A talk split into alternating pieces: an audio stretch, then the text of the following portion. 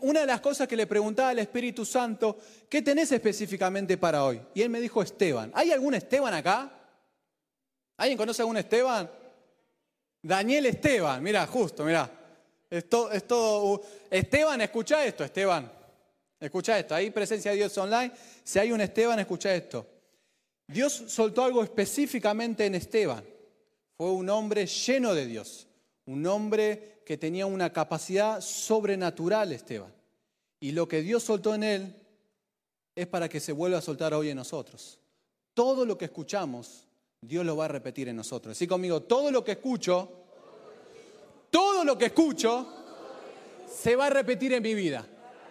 Gloria a Dios. Mira, Hechos 6 del 1 al 7. Te quiero contar cuando la iglesia toca la tierra la iglesia primitiva. Hay, un hay una revolución en Jerusalén. Y mira lo que sucede en Hechos 6, 1, 7. Lee conmigo. Dice, en aquellos días, como crecieran el número de los discípulos, como ahora, estamos creciendo grandemente, estamos en tiempo de avivamiento, estamos en el umbral del avivamiento. Lo que sucedió en Estados Unidos, en Kentucky, prepárate porque eso va a venir para acá, para nosotros.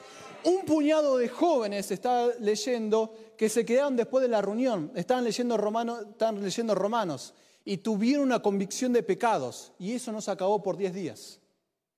Sabemos a la hora que entramos, pero no sabemos a la hora que salimos, porque se va a desatar una gloria que va a tocar a todos nosotros, porque ese fue el primer avivamiento digital de la era.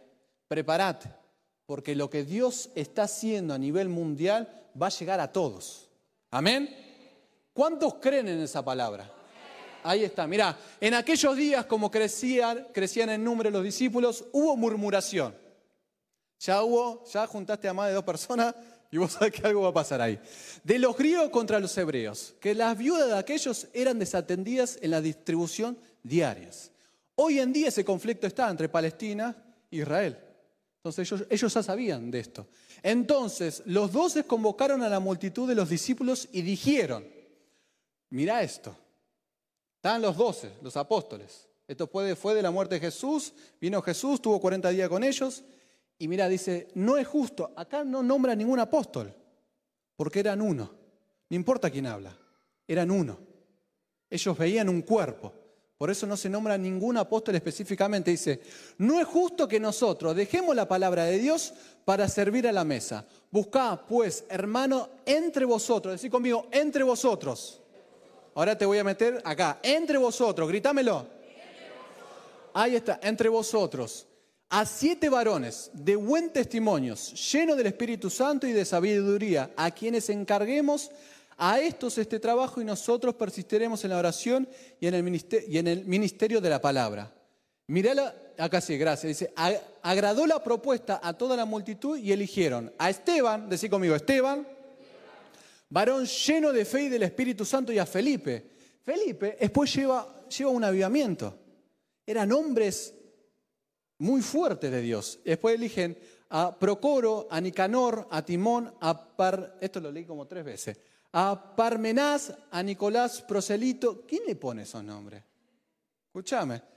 De Antioquía, a los cuales presentaron ante los apóstoles quienes orando y le pusieron las manos. Este es el primero, lo primero que sucede.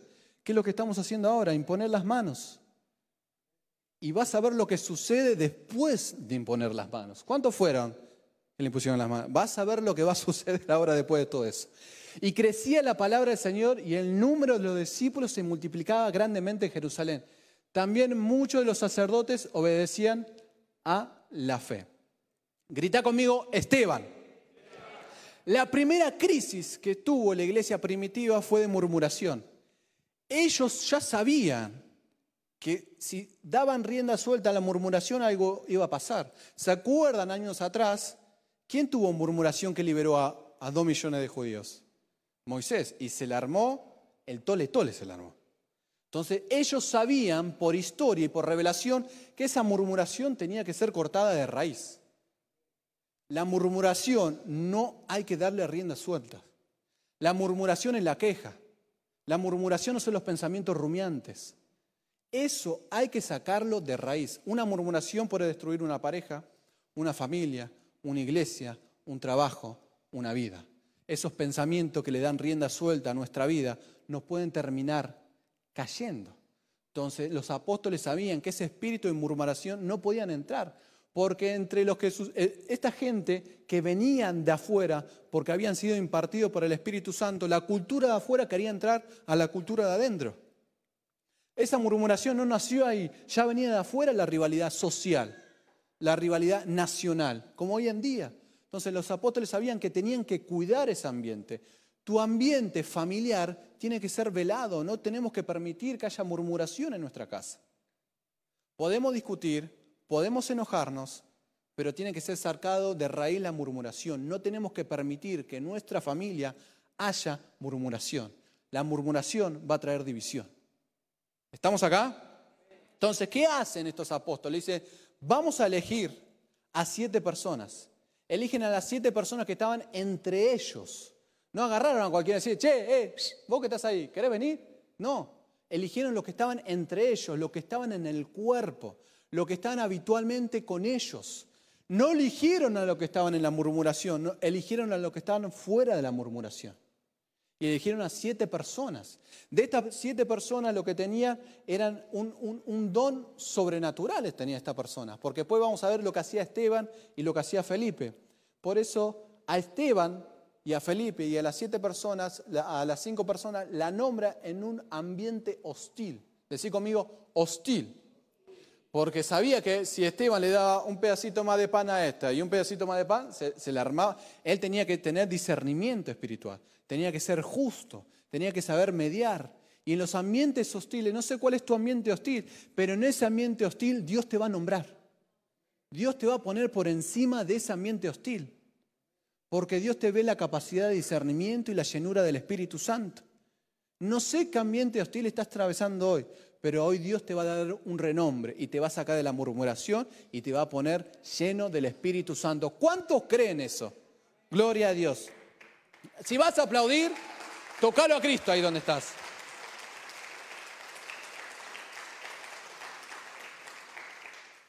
Esteban y Felipe tenían una característica muy especial, tenían dones. ¿Y a ellos qué los llamaron? Para servir la mesa. No sé si te pasa a vos que cuando vas a buscar trabajo buscan un currículum y vos decís, ¿qué característica buscan a esta persona? Buscan a alguien que viajó a la luna que sepa zulú, que sepa hablar tango, pero para, ¿para qué puesto de trabajo? No, para ser administrativo.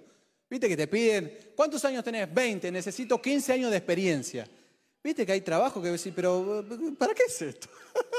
y vos decías, están buscando a personas llenas del Espíritu Santo, gente con discernimiento, gente que tenga buen testimonio, pero ¿para qué? Para servir la mesa, no lo puede ser cualquiera eso. Porque en la tarea cotidiana tenemos que ser gente llena de Dios. Cuando estemos cocinando, tenemos que ser gente llena de Dios. Cuando estemos yendo al trabajo, tenemos que ser gente llena de Dios. Cuando estemos limpiando el inodoro de casa, tenemos que ser gente llena de Dios. Cuando estemos cambiando los pañales, tenemos que ser gente llena de Dios. Por eso no eligieron a cualquiera, eligieron gente llena de Dios. Porque en mi tarea cotidiana yo tengo que estar invocando y tocando a Dios. Decían gente de testimonio. Y el testimonio sabemos que no tiene nada que ver con el comportamiento, el testimonio tiene que ver con testificar a Cristo, hablar de Cristo, nombrar lo que Cristo hizo en mi vida. Cada vez que vos y yo nombramos lo que Cristo hizo en mi vida, estamos testificando a Cristo. Y eso genera una llenura del Espíritu Santo. Todas las tareas que hagamos tiene que ser testificando a Cristo. Tiene que ser llenura del Espíritu Santo. No tiene que ser solamente acá o en este lugar. Tiene que ser acá, allá, allá y más allá. Decir conmigo, llenos, llenos de Cristo. Estas dos personas que eligieron estaban entre ellos. No estaban afuera de ellos. Decir conmigo, estaban entre ellos y fueron levantados en medio de ellos. Querido líder, tenés que honrar este lugar este sábado 8 pm, honrando tu vida acá, tu servicio acá, porque fue este lugar donde que te levantó. Fue esta reunión la que te levantó. Fue que te vimos entre medio de todo ello, donde Dios vio un llamado de liderazgo. Entonces no podemos decir, bueno, hoy vengo, mañana no vengo, después vengo, después no vemos. No, porque Esteban y Felipe y estas cinco personas no dijeron, bueno, después lo veo, déjame orarlo. No, estaban entre ellos y entre ellos fueron levantados. Si vos fuiste levantado acá, para poder liderar, para poder discipular, para estar en una banda, vos tenés que honrar este lugar. Señor, alaba. Silencio en la noche. Decí conmigo, lleno del Espíritu Santo. Esteban, cuando lo nombran para servir la mesa, no dice, uh, mira todo lo que hay que hacer. No, no, no puedo. No, no, no. No, no, Esteban dijo, acá estoy. No, no, se, no dice nada Esteban. Estas, estas seis personas no dicen nada porque no tenían un gusto personal. Después cuando vos ves a Esteban en el capítulo 7, él era un don de la palabra, tenía un don para enseñar. Y él no dije, che, yo tengo un don para enseñar, yo tengo un don para tocar, yo no estoy para otras cosas. No, yo soy músico, si a mí no me llaman para tocar, no vengo. Yo soy un gran líder, si a mí no me llaman para predicar y levantar, no vengo. No, Esteban no dijo eso. Esteban sabía que en el cuerpo de Cristo había gracia y había soberanía. Entonces yo cuando estoy en el cuerpo de Cristo recibo la gracia, pero también me sujeto al Señor. Señor, acá estoy, ¿qué crees que haga? Heme aquí, heme aquí. Cuando viene la capacidad de renunciar, no doy más, estoy atacada, cambio de día, cambio de horario, me voy a otro lugar, Señor, tu soberanía se ejerce en mí. Yo no voy a moverme si vos no me decís que yo me mueva. Esteban se movía en aguas profundas. Hoy, ¿qué tenemos? No, hoy lo siento, hoy no lo siento. Hoy quién predica, hoy quién está, hoy cuántos son, hoy toco o no toco, hoy predico o no predico. No, toda esa porquería del alma tiene que morir en la cruz, porque ahora vas a ver lo que hacía Esteban. Esteban hacía cosas impresionantes, salía, había un Cristo, le mandó un mensaje a Bernardo, aleluya por el grupo de pastores. Le mandó un mensaje, tirame data de Esteban y Felipe. ¿Y sabes lo que me contestó? Qué chumba que sos. Algo que no, impresionante. Ellos, ¿qué tenían? Intimidad. Lo que estamos viendo ahora, tenían una intimidad. Estaban entre ellos. Mientras que servían la mesa, proclamaban Cristo. Mientras que limpiaban el resto de lo que había, iban a limpiar el baño. Ellos eran diáconos, ellos servían. No había problema. No se le caían los anillos. Ellos servían y gustaban de Dios. No había murmuración en ellos cuando hacían esa tarea.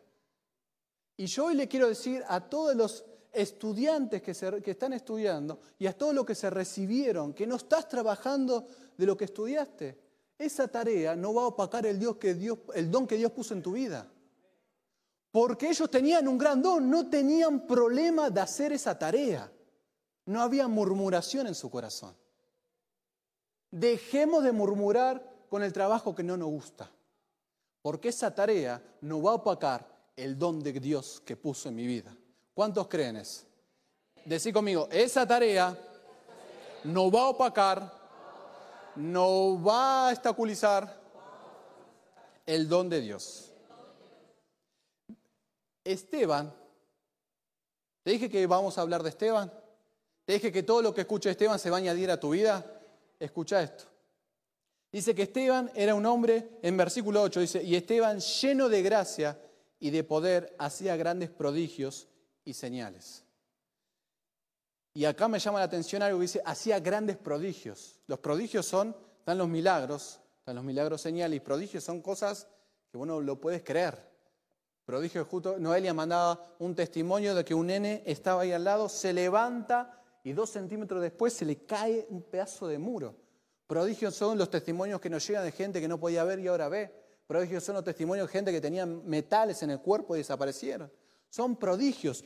Esteban tenía tantos prodigios que decían, che, pero no podemos anotar este prodigio, porque acordate de, este paralítico y acordate que resucitó de este muerto. ¿Qué, ¿Qué hacemos? Hacía grandes prodigios. No podían enumerar tantos prodigios que salían de Esteban. Y vienen días que no se van a enumerar en nuestra casa cuánta sanidad, cuánta prosperidad, cuánta alegría, cuánto gozo. ¿Qué vamos a decir en mi casa? Que Dios se está moviendo grandemente. No vamos a poder enumerar todo lo que Dios hace en mi casa, porque vamos a decir Dios se está moviendo de norte a sur. ¿Hay alguien que cree en esta promesa? Gloria a Dios. Entonces van a venir días que no vamos a poder contabilizar todo lo que Dios está haciendo en nosotros. Hay testimonios y testimonios y testimonios que no estoy leyendo uno y de repente caen 20 más y se me pierde el testimonio. Porque este es el tiempo No vamos a poder contabilizar cuántos testimonios hay en mi vida, en tu vida, en la vida de nuestros hijos, en la vida de mi familiar. Algo grande Dios soltó en todo el cuerpo de Cristo. Amén. No te pierdas nada. Porque dice que a Esteban y a estos seis diáconos más le imponen las manos. Cuando imponen las manos, ahí viene la gracia y el poder. Después de la imposición de manos, no te pierdas cuando den la fecha. No te lo pierdas, porque después de la imposición, Esteban ya venía con la llenura del Espíritu Santo, pero se le añadió poder. Dice que en el versículo dice que salía de él prodigios. Prodigios prodigios. Y eso es lo que viene hoy en día. Van a salir de nosotros. Contaba un testimonio de Alejandra que era eh, una mamá y su hijo están caminando por, por una peatonal y ven una persona eh, que estaba en el piso con la pierna hinchada. Y la mujer siente la carga de orar por esa mujer, ora, por, esa, ora por esa persona y ve, abre sus ojos y su hijo estaba hablando en lenguas. Y de repente ve y ve que todo el mundo se le acercó. Y esta persona que dice que tenía la pierna hinchada se le desinfló en el momento. Y todo ese lugar dio gloria a Dios. Vamos a salir a pasear y Dios te va a decir, ora, porque acá voy a estar yo. Vamos a ir a nuestro trabajo y te va a decir, ponete acá, porque acá me voy a manifestar yo. Porque este es el tiempo de los prodigios. Decí conmigo, este es el tiempo de los prodigios. Esteban tenía un gran don pero él no le preocupaba servir las mesas. Servir las mesas aparecen en tres o cuatro palabras, pero puede hay un capítulo entero, Esteban, hablando, manifestando el don que tenía de la palabra. Tu tarea que estás haciendo hoy, que no te está gustando mucho, que no te está gustando, no sé qué tarea no te está gustando, pero esa tarea va a ser apenas unos versículos de todo el capítulo que Dios tiene preparado para nosotros. Entonces no nos enfoquemos en qué tarea estamos haciendo, que no, me está disgustando esta tarea. Llevo a la cruz la murmuración porque sé que viene un capítulo donde voy a manifestar el don que Dios puso en mi corazón. Yo lo creo, ¿hay alguien más que lo cree? Decirle, yo lo recibo y lo creo. Porque Esteban era de estas personas. Esteban, como dice Gastón, manoteaba los milagros. Yo me imagino a Esteban cuando escuchaba los milagros decía, yo lo recibo. Yo esto lo recibo, cada testimonio, cada palabra, decirle yo lo creo y lo recibo, lo creo y lo recibo. Por eso Jesús le dice a uno, tú crees, sí creo. El creer nos genera a nosotros estar en una dimensión donde Dios puede manejarse con libertad. Si hay duda en mi corazón, murmuración, Dios tiene obstáculo y no puede expresar toda su gloria. Por eso tengo que decir, yo lo creo y lo recibo. Decir conmigo, lo creo y lo recibo. Toda murmuración tiene que ser entregada a la cruz. La murmuración de los políticos, del país, del dólar, de la, de la idónea que tengo al lado mío, del idóneo que tengo al lado mío, de los hijos que tengo. Es murmuración. Tiene que morir. Porque no levantaron a la gente dentro de la murmuración, ¿cuál era este para, poder liderar? No, no, no. Levantaron a alguien que estaba fuera de la murmuración. Cuando vos y yo estamos fuera de la murmuración, no es, no es algo que vamos a poder hacer nosotros, es algo que la cruz va a hacer en mí. Cuando yo saque la murmuración de mi corazón, yo ya estoy en el lugar celestial y sé que Dios va a hacer prodigios. Voy a hacer las tareas cotidianas y sé que Dios va a hacer prodigios. Porque yo salí de la murmuración. Decir conmigo, yo salgo de la murmuración. Esteban podía servir la mesa sin ningún problema. Esteban sabía lo que era la soberanía del cuerpo de Cristo. Él se sujetaba. Pablo dice, yo soy esclavo de Cristo. ¿Qué quiere decir eso? Que yo no tengo libertad, yo no tengo un gusto. Yo voy donde me dice, donde yo tengo que ir. Eso es aguas profundas. Yo no me muevo por mi capacidad. ¿Puedo o no puedo? ¿Siento o no siento? Todo eso tiene que morir. Es la expresión del alma y el alma está caída. Y Romanos 8 dice que el alma, su único objetivo es tener una enemistad con Dios, es su único objetivo. Entonces, cuando morimos, como decía, como soltaban ayer, a mi gusto personal, a lo que yo quiero, a lo que a mí me gusta, a lo que a mí me desearía, cuando yo puedo despojarme de eso por medio de la cruz, vienen los prodigios. Fue uno yo busqué un solo renglón y servían las mesas. Después hay un capítulo entero donde Esteban manifiesta el poder de Dios. Y uno de esos lo que manifiesta es cuando Esteban está, está sirviendo la mesa, está haciendo, dice que salen milagros, dice que salen prodigios, dice que se levanta una turba. Lo agarran Esteban y lo llevan a un juicio. Esteban, solo, lo llevan, lo atrapa injustamente, lo agarran y lo arremeten y lo llevan a un juicio y lo llevan contra el Sanedrín. El Sanedrín era la gente que había asesinado y mandado a matar a Jesús. Vos imaginate eso, el Sanedrín era gente de alto rango que tenía la capacidad de cerrar puertas y decir, vos acá no te vas a mover más. ¿Cuántas veces nosotros nos paramos frente a personas que son importantes y creemos que esa persona va a determinar si yo voy a crecer, no voy a crecer, dónde voy a trabajar y dónde me voy a mover? Esteban era una persona llena del Espíritu Santo que no le importaba el título que había delante, porque dice que el Sanedrín veía a alguien lleno del Espíritu Santo y no podían discutir con él. Entonces eso le genera una, una ira a todos. Mirá, te lo quiero leer. Hechos 7:54, ¿lo tenés ahí?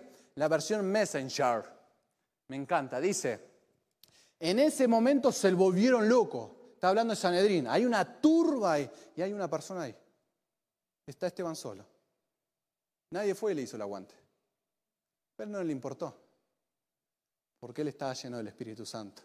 Dice, en ese momento se volvieron locos, una turba amotinada de gritos, silbidos e invectivas. Esto quiere decir que estaban, estaban agresivos, había un nivel de violencia en ese lugar que, se respiraba muerte. Pero Esteban, lleno del Espíritu Santo, apenas se dio cuenta. Apenas se dio cuenta. Vamos a estar llenos del Espíritu Santo que te van a decir, che, ¿no te das cuenta de todo lo que está pasando en el país? ¿Qué está pasando en el país? Apenas nos vamos a dar cuenta de cuánto está el dólar, qué está pasando. Ah, pero sos un ignorante del tema. Vos tenés que estar un poco más informado. Yo estoy lleno del Espíritu Santo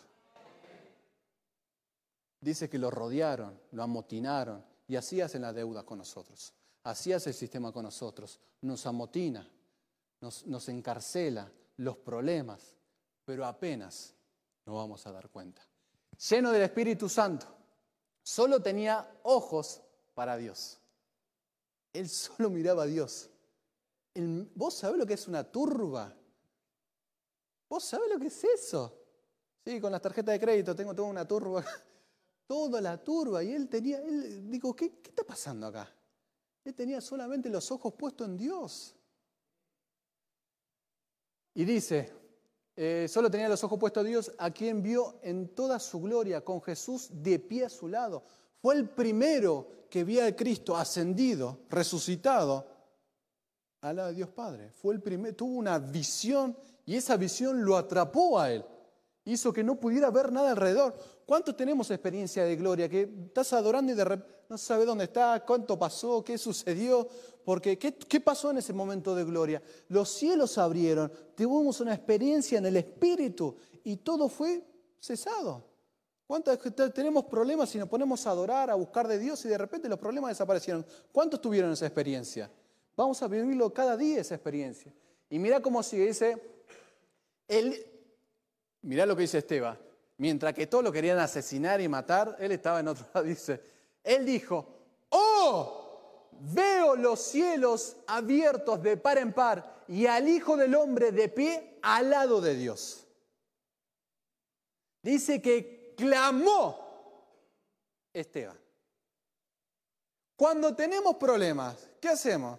Jesucristo te amo, nombre de Jesús O clamás en medio del problema. Viniste con cero ganas y, estamos adorando. O está con los brazos así. No. En medio de la turba, Esteban dijo, veo al Padre y está, dice que lo, ve de pie. Es decir, hay un movimiento del Padre, porque Dios está trabajando a nuestro favor. Dios está obrando en este momento a nuestro favor. Él se levantó para ver. Él está sentado, pero acá no se lo nombra sentado, se lo nombra parado. Está hablando de una acción. Cuando Dios, vos ves en Apocalipsis, cuando Dios se para, algo sucede en lo natural. Él no está sentado mirando a ver qué pasa en tu vida. A ver, no, voy o no voy. ¿Aparezco o no aparezco? No, no, no. Él está levantado. Él está coronado. Él te está mirando. Y Él te está diciendo, yo estoy acá con vos. No importa la turba que hay acá. Yo estoy acá. Mírame a mí, dice el Señor. Y Esteban dice, no se dio cuenta. No se dio cuenta. No se dio cuenta. Decirle, Señor, dame esta experiencia. Y yo le preguntaba al Señor, porque cuando Esteban la agarran y lo apedrean, es, el primer mártir Esteban. Lo agarran, dice que se, vuelve loco esa gente, rechina los dientes, lo agarran a Esteban, lo, tiran ahí en medio, en medio, se junta toda una gente, agarran piedras y lo empiezan a cascotear, lo empiezan a desfigurar. Y yo le preguntaba, ¿qué, Dios, si te está viendo, ¿él no podía bajar un ángel? Capítulo después está Herodes que se levanta y se cree superior a todo y viene un ángel y lo mata de la nada. Dice, Entonces Dios, no, Dios lo podía hacer. Porque hay golpes en la vida que vamos a atravesar. Cuando nos preguntamos, ¿por qué este dolor lo tengo que atravesar? ¿Por qué esta injusticia la tengo que atravesar? Yo no sé por qué Dios no sana todo, pero yo sé que Dios sana. Yo no sé por qué Dios no prospera a todos, pero yo sé que Él es un Dios que prospera. Yo no sé por qué hay injusticias que nos rodean y nos tocan a nosotros y tocan nuestra moral, injusticia o no. Pero yo sé que Él es un Dios justo. No sé por qué. Pero Él es bueno y para siempre su misericordia. Él es bueno y para siempre su misericordia. Yo le estoy hablando hoy a lo que está en medio del dolor y yo vengo a anunciarte que Él es bueno y para siempre su misericordia. Presencia de Dios online, Él es bueno y para siempre su misericordia. Él es bueno y para siempre su misericordia. Él es bueno y para siempre su misericordia. Es lo que yo sé. Es lo que yo sé. Y Esteban, en su soberanía, aceptó lo que iba a pasar. En el versículo no se ve, es, es, una imagen horrible lo que está sucediendo en ese momento, pero no se le ve a Esteban sufriendo. El dolor puede tocar nuestra vida, pero es una decisión sufrir. El dolor va a tocar nuestra vida. Vamos a llorar pero sufrir es una decisión. Sufrir es una decisión. Cuando mi tía partió, que fue repentino, y, llamé a los pastores, me refugié en ellos, busqué la cobertura en Dios, me vino esto, yo soy bueno y para siempre tu misericordia. Y me refugié en Él. El dolor tocó a mi familia, pero Él estaba conmigo, en medio del dolor. Yo no sé si vos estás ahora en medio del dolor. Presencia de Dios online, si estás en medio del dolor, pero Él es bueno y para siempre su misericordia. Él es bueno y para siempre su misericordia. En medio de las discusiones, en medio de las peleas, en medio de todo eso, Señor, yo te miro a ti. Yo te observo a ti. Hay cosas que no lo vamos a entender. Tampoco no sé si es necesario entenderlo. Pero yo sé que vos sos bueno, papá. Y para siempre tu misericordia. Señor, pero no llego a fin de mes. No tengo trabajo. Me estoy llevando mal en mi casa. Me estoy llevando mal con mis hijos. Señor, vos sos bueno y para siempre tu misericordia. El dolor nos va a tocar, pero Él es bueno y para siempre tu misericordia. Decirle, Señor, vos sos bueno y para siempre tu misericordia. ¿Hay algún mamá y papá, hijo juntos? Mamá, papá, hijo juntos. Vengan los mamá y papá con sus hijos que están presentes. Vengan, por favor. Vengan todas las mamás, todos los papás que están con sus hijos. Vengan, por favor.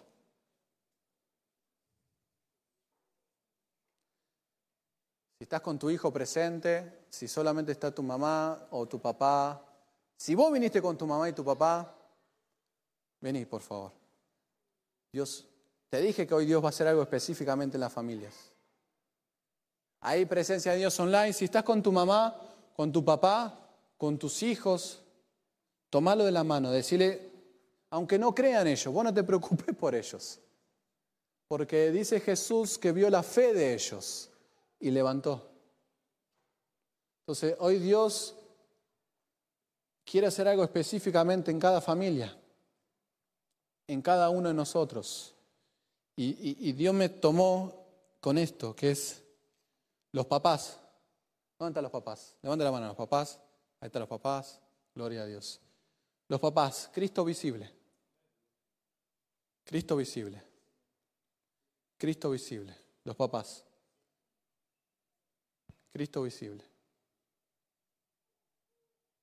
Y nuestros hijos va a haber momentos que van a tener a Cristo invisible. Pero me dijo el Señor hoy específicamente que los papás, mientras que estemos en intimidad, adorando a Dios, el invisible, estamos adorando a Dios, nuestros hijos van a ver al Cristo visible. Dice que Jesús vino una persona a buscar sanidad y Jesús soltó la palabra y en ese mismo momento su hijo estaba siendo sanado. Yo estoy convencido que mientras que los papás busquemos de todo corazón a Dios, con todos nuestros problemas que tenemos los papás, con todo nuestro carácter que tenemos los papás, yo tengo dos millones de errores, preguntarle a mi esposa y a mis hijas, pero una cosa que procuro hacer cada día es buscar de Dios con los dos millones de errores que tengo. Y Dios me dijo, mientras que vos sigas buscando el invisible, tus hijos van a ver el visible. Y va a haber momentos, me dijo el Señor, que vamos a estar adorando y buscando como pareja. Y en ese mismo momento nuestros hijos van a ser tocados. En ese mismo momento Dios lo va a tomar. En ese mismo momento Dios va a hacer algo. No sé qué, pero tenemos que hacer la prueba hoy, esta noche, en intimidad, en intimidad. Buscar de Dios de todo corazón, aunque tengamos dos millones de problemas, vamos a tener tres millones de más. Pero en esa búsqueda constante a nuestros hijos le va a aparecer el Cristo visible. Lo van a ver, ellos van a ver. Y va a haber momentos donde ellos van a tener intimidad y ellos no van a levantar. Me dijo el Señor, que Dios va a poner una oración tan fuerte en nuestros hijos que cuando nos vean mal, su fe nos va a levantar. Yo siempre le digo a mi hija, ora por mí, vamos a hacer esto, ora por mí. Porque no hay un Dios chiquitito, el Dios eh, tiene la misma dimensión. Entonces Dios va a hacer esto con nosotros. En los momentos de intimidad que busquemos de Dios, que oremos la palabra, Dios se va a manifestar en ellos. Y en los momentos que ellos busquen la palabra, que ellos adoren a Dios, Cristo se va a manifestar en nosotros. Va a haber un ida y vuelta, me dijo el Señor, ida y vuelta. No importa si tu pareja, si tu marido, le hablo a los maridos que hacen problemas a sus esposas y le hablo a sus esposas que le hacen problemas a su marido. Va a haber un momento que en esa búsqueda va a tocar a tu marido, va a tocar a tu pareja, va a tocar a tus hijos. Va a ser en ese momento, me dijo el Señor en ese momento el Señor. En ese momento. Por eso no te preocupes si el otro cree o no cree. Jesús dijo, a ver la fe de ellos, vamos a ser sanos. ¿Puede venir adoración? Gracias, tomen asiento. Toma. Vas a ver, lo vas a ver. Y ellos lo van a ver. En el nombre de Jesús. Gracias Jesús. Te amamos, Jesús. Él es bueno. Él es bueno. Él es bueno. Él es bueno. Gracias, Jesús.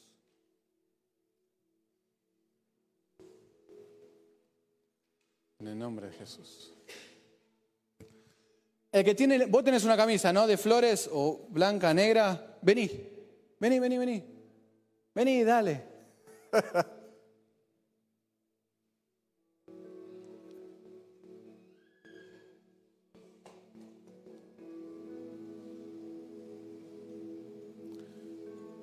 Te querés matar, ¿no? ¿Cómo estás? ¿Primera vez que venís? Bienvenida. Gracias. ¿Qué le estás pidiendo a Dios? Es paz. ¿Te puedo dar una palabra? Sí. Espérame, ¿eh? Mira, ¿te hace sentido eso? Está mal cortado, pero no importa, porque así te quiero, dice el Señor. Así como sos, así te quiero. Amén. ¿Te hace sentido esta palabra? Te bendigo. Escúchame, ¿estás en un equipo? No. ¿No? Eh, Miguel o Pablo, ahí está. Escúchame, ahí está Miguel para después sumarte a un equipo. Así te quiere Dios. No importa. Él te ama. Amén. Amén. Gracias Jesús. Te amo Señor. Vos sos bueno y para siempre es tu misericordia. Esteban es apedreado. Lo apedrean. Cae. Pero él decide cómo caer.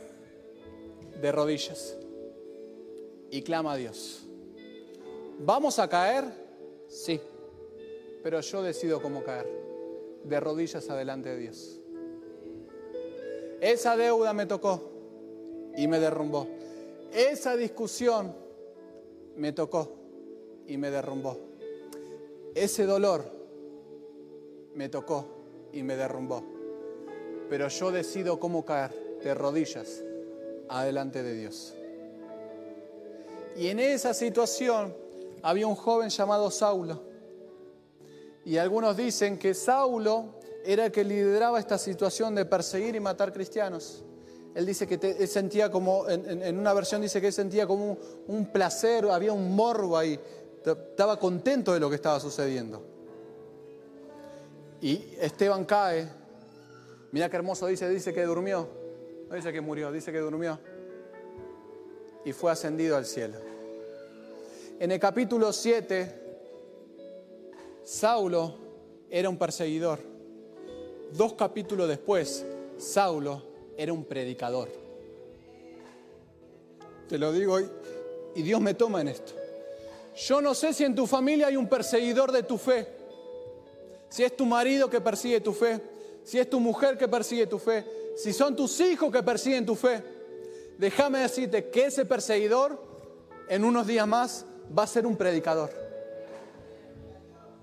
Hoy vengo a anunciar que todo lo que persiguen tu fe en tu casa, en tu trabajo, en tu barrio, lo que es ahí va el Flanders, ahí va la evangelística, te lavan la cabeza y deja ir a ese lugar. Qué fanático que sos, todos los sábados vas a la iglesia. Déjame anunciarte que todo perseguidor se va a ser transformado en un predicador en el nombre de Jesús. Yo lo creo, yo lo profetizo en el nombre de Jesús. Dice que unos días nada más tardó de ser un perseguidor a ser un predicador. Toda tu casa, dice el Señor, me va a servir y me va a adorar. Si hay un perseguidor en tu casa, alegrate. Decirle, vos vas a ser un predicador. Seguí persiguiendo mi fe. Tu marido que no gusta que vengas acá, vos alegrate, mira al cielo, arrodillate, decirle, este perseguidor va a ser un predicador. Vos alegrate a tus hijos que no le gustan que vengas a la iglesia. Este perseguidor va a ser un predicador. Porque si lo hizo con Saulo, ¿cuánto más? ¿Cuánto más? Y Saulo revolucionó. Saulo tomó todo y fue transformado Pablo y gracias a eso hoy estamos anunciando las buenas nuevas, porque Dios los tomó. Todo perseguidor va a ser un predicador. No sé cuántos perseguidores hay en tu casa, va a haber cuántos predicadores. No sé cuántos perseguidores hay en tu trabajo, van a ser un predicador. Yo no sé cuántos perseguidores vas a encontrar acá afuera, pero voy a profetizar que van a ser un predicador. Te adoramos Jesús.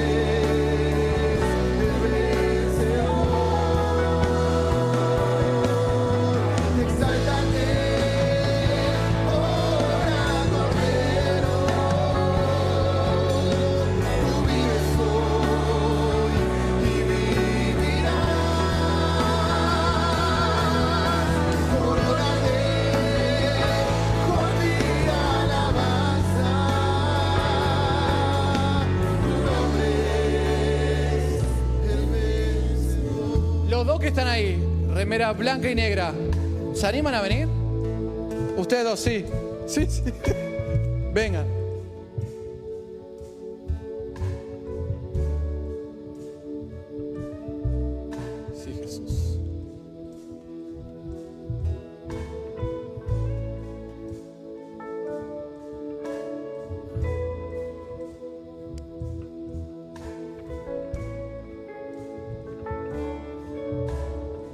¿Cómo están?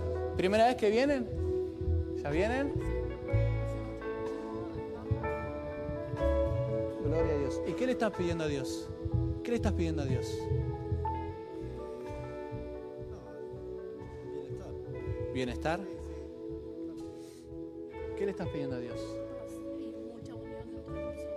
En el nombre de Jesús. ¿Me dejan dar una palabra?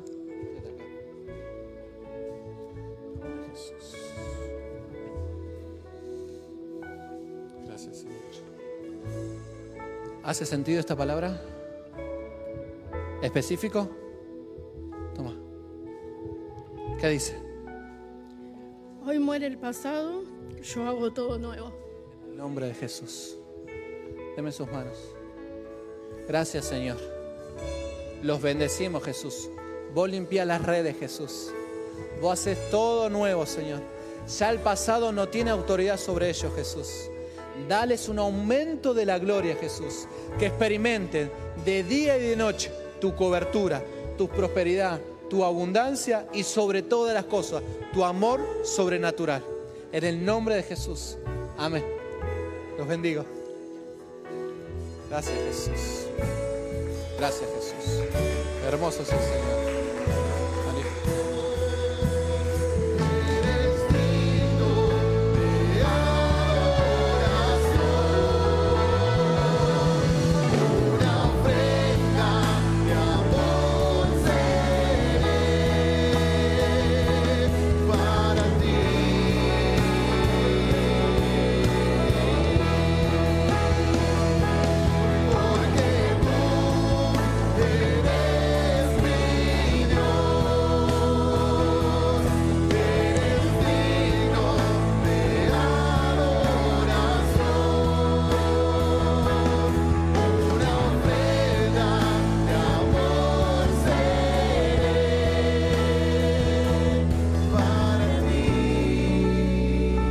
Que tiene de anteojo, una campera de jean. Sí.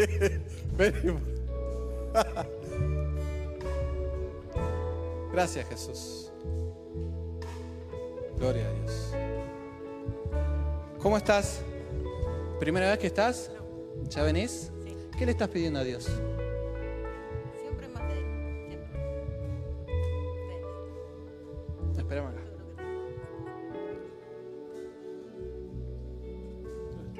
Mirá, si no iba a ser como Gastón me llevaba la palabra, mirá.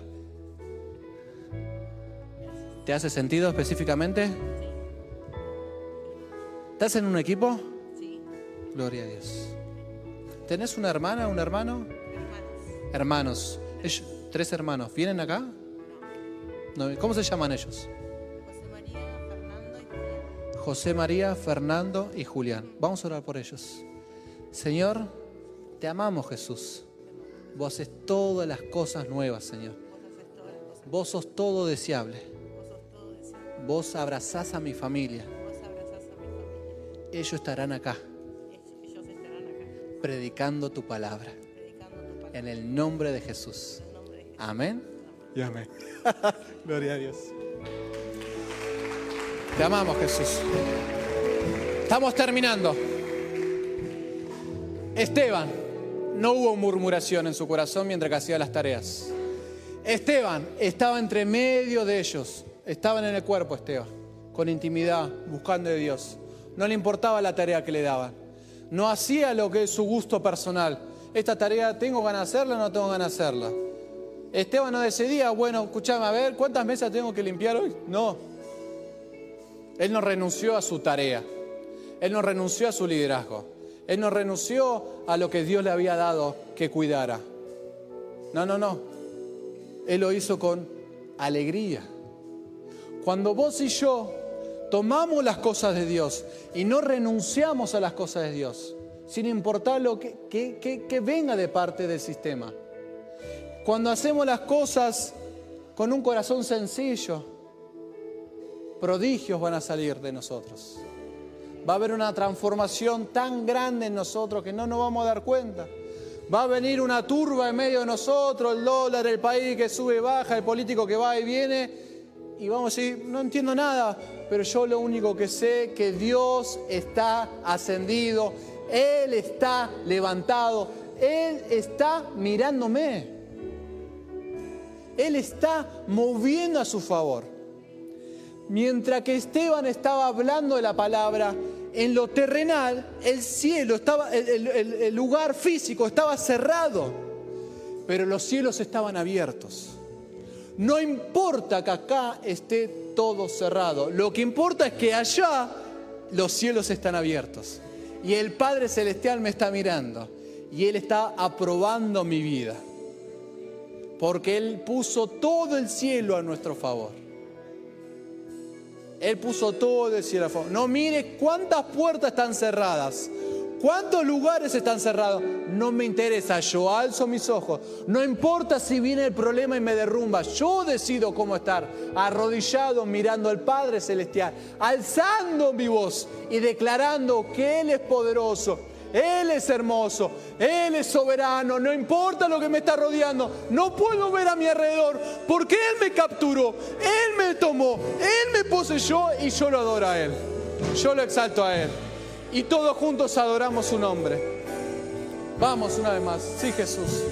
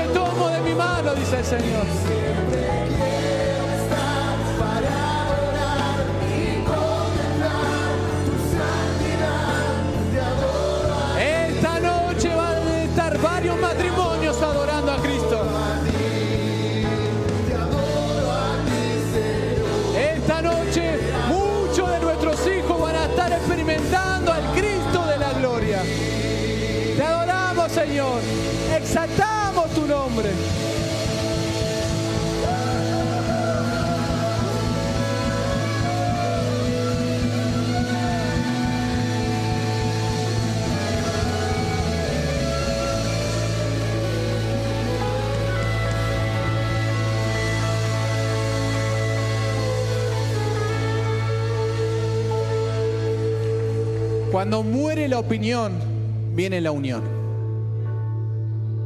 Cuando muere la opinión por mi pareja, por mis hijos, por el país, por, por, por cualquier cosa, viene la unión de Cristo. Moría la murmuración y vas a ver todo lo que Dios va a desencadenar. Estamos en el cuerpo de Cristo y vas a ver todo lo que Dios va a desencadenar. No renuncia a lo que Dios te dio y vas a ver todo lo que va a desencadenar. No importa los golpes que nos den, nos arrodillamos y adoramos a Dios y eso va a desencadenar más gloria. Mañana a las 11 horario de República Argentina y a las 5 pm horario de la República Argentina los esperamos a todo el mundo. Prepárate. Es el anticipo de lo que estamos viviendo y vamos a ver cosas mayores. En el nombre de Jesús. Y aplaudimos y celebramos su nombre. Te amamos, Jesús. Gracias.